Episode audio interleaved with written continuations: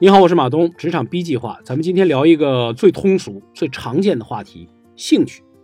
那这个话题，咱们今天聊三个方面：第一，所谓感兴趣到底是怎么回事儿；第二，为什么你对好多事儿都没兴趣；第三，什么叫找到自己的兴趣？我以前看过一篇人力资源写的文章，里面说，在面试的时候，很多公司的 HR 都会问你一个问题，说：说说你有什么兴趣？最常见的三种答案是看电影、听音乐、阅读。但是听到这个答案的时候，HR 心里是知道的，说这个人啊，压根儿就没什么兴趣。为什么呢？因为一般人提供这个答案，都只是选择了当中有趣的那部分拿来享受，这不叫兴趣。就比如说，你说你爱看电影，你爱看那种烂喜剧，或者只有在你特别开心的时候，你才去看那种烂喜剧，那你这叫享受，这不叫兴趣。按照你的这个标准，谁是那些对电影没兴趣的人呢？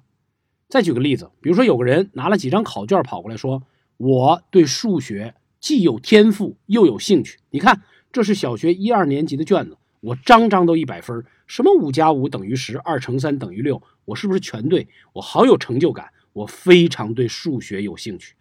你再问他，既然你对数学有兴趣，有那么大的兴趣，你要不要找个难一点的做一做？来，这是一张微积分的，你试试。他的回答就是说。嗯，不做，我都不懂，这什么意思？没意思，没兴趣。怎么样？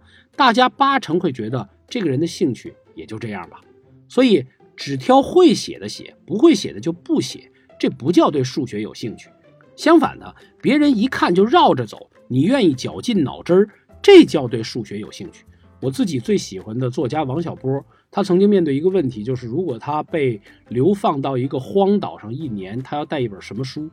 他老人家说的是，他要带一本数学的习题集，微积分的习题集。他用这一年的时间，一点一点的算一道题。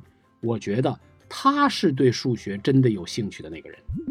所以看电影也好，学数学也罢，做一件事儿，如果你只享受其中的乐趣，这不叫兴趣。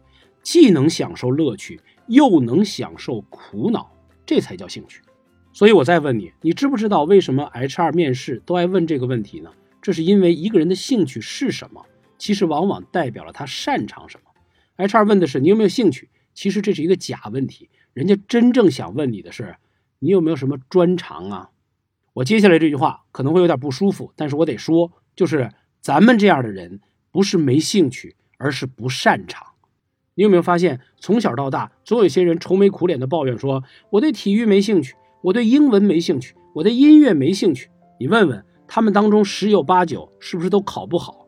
相反，你应该很少能看到门门都拿一百分的人嘴上说我对体育没兴趣，我对英文没兴趣，对吧？如果他真的这么说，我告诉你，他那叫嘚瑟。因为我们这样的人呢很有意思，一件事如果能干好，我们就一定会产生兴趣；相反的，如果有一件事我们怎么干都干不好，就很难有兴趣。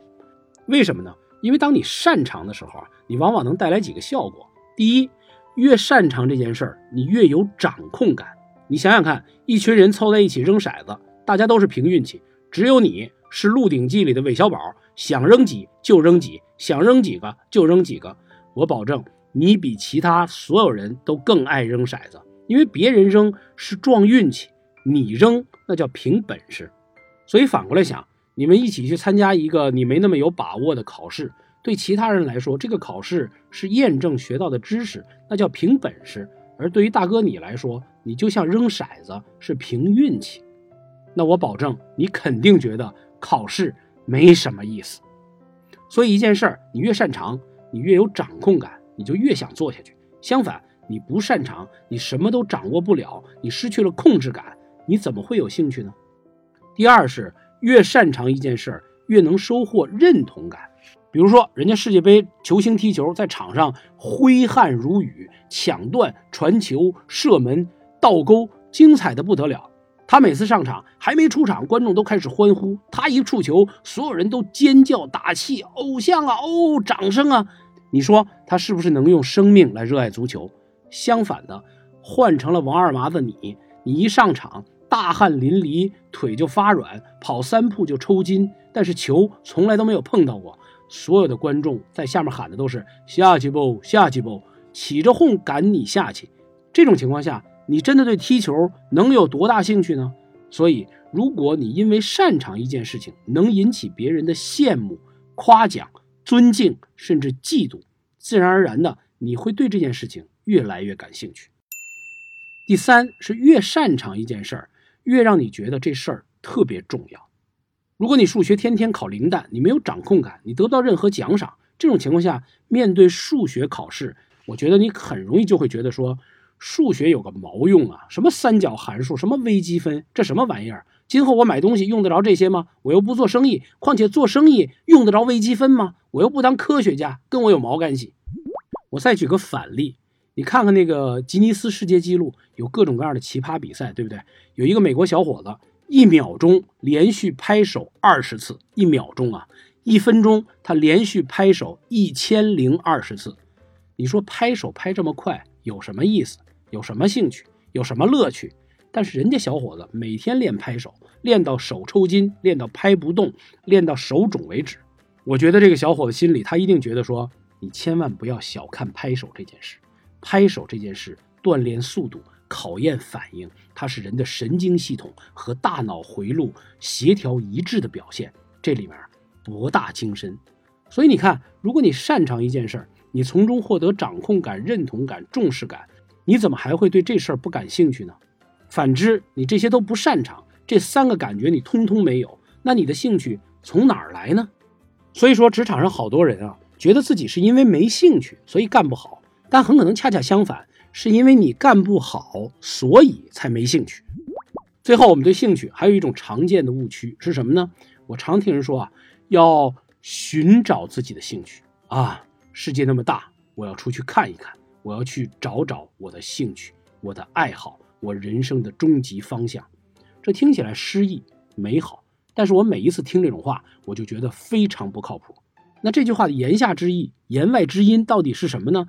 他是说这个世界上一定有某个我感兴趣的事儿，它躲在某个角落，只是我暂时还没有找到。这就有点像说，这世界上一定有一个我挚爱的人，而他前生注定也会爱我，只是我们还没有碰到。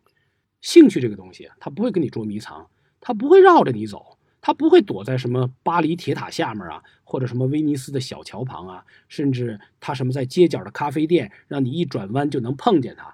不是的，那些所谓寻找兴趣的人，他可能会找到一些新鲜的事儿，当时觉得这应该是我的兴趣。然后俩礼拜之后，他发现不擅长，然后又放弃了。比如说，你最近迷上了刺绣，这挺新鲜，你绣几幅没兴趣了。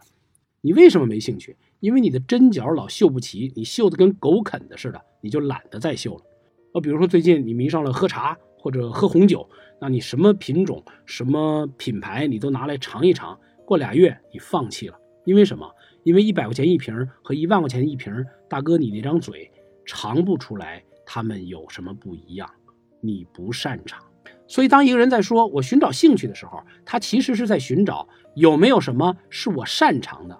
但是大哥，擅长这个玩意儿是能找得到的吗？我说这句话的意思，真的不排除人群当中真的有那种天赋异禀，他特别擅长的东西在某个远方的角落等着他。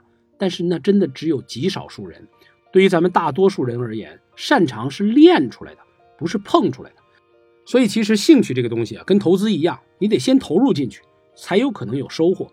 当你投入到一定程度，你小有成就，你就有小兴趣；大有成就，你就有大兴趣。不投入，你就没兴趣。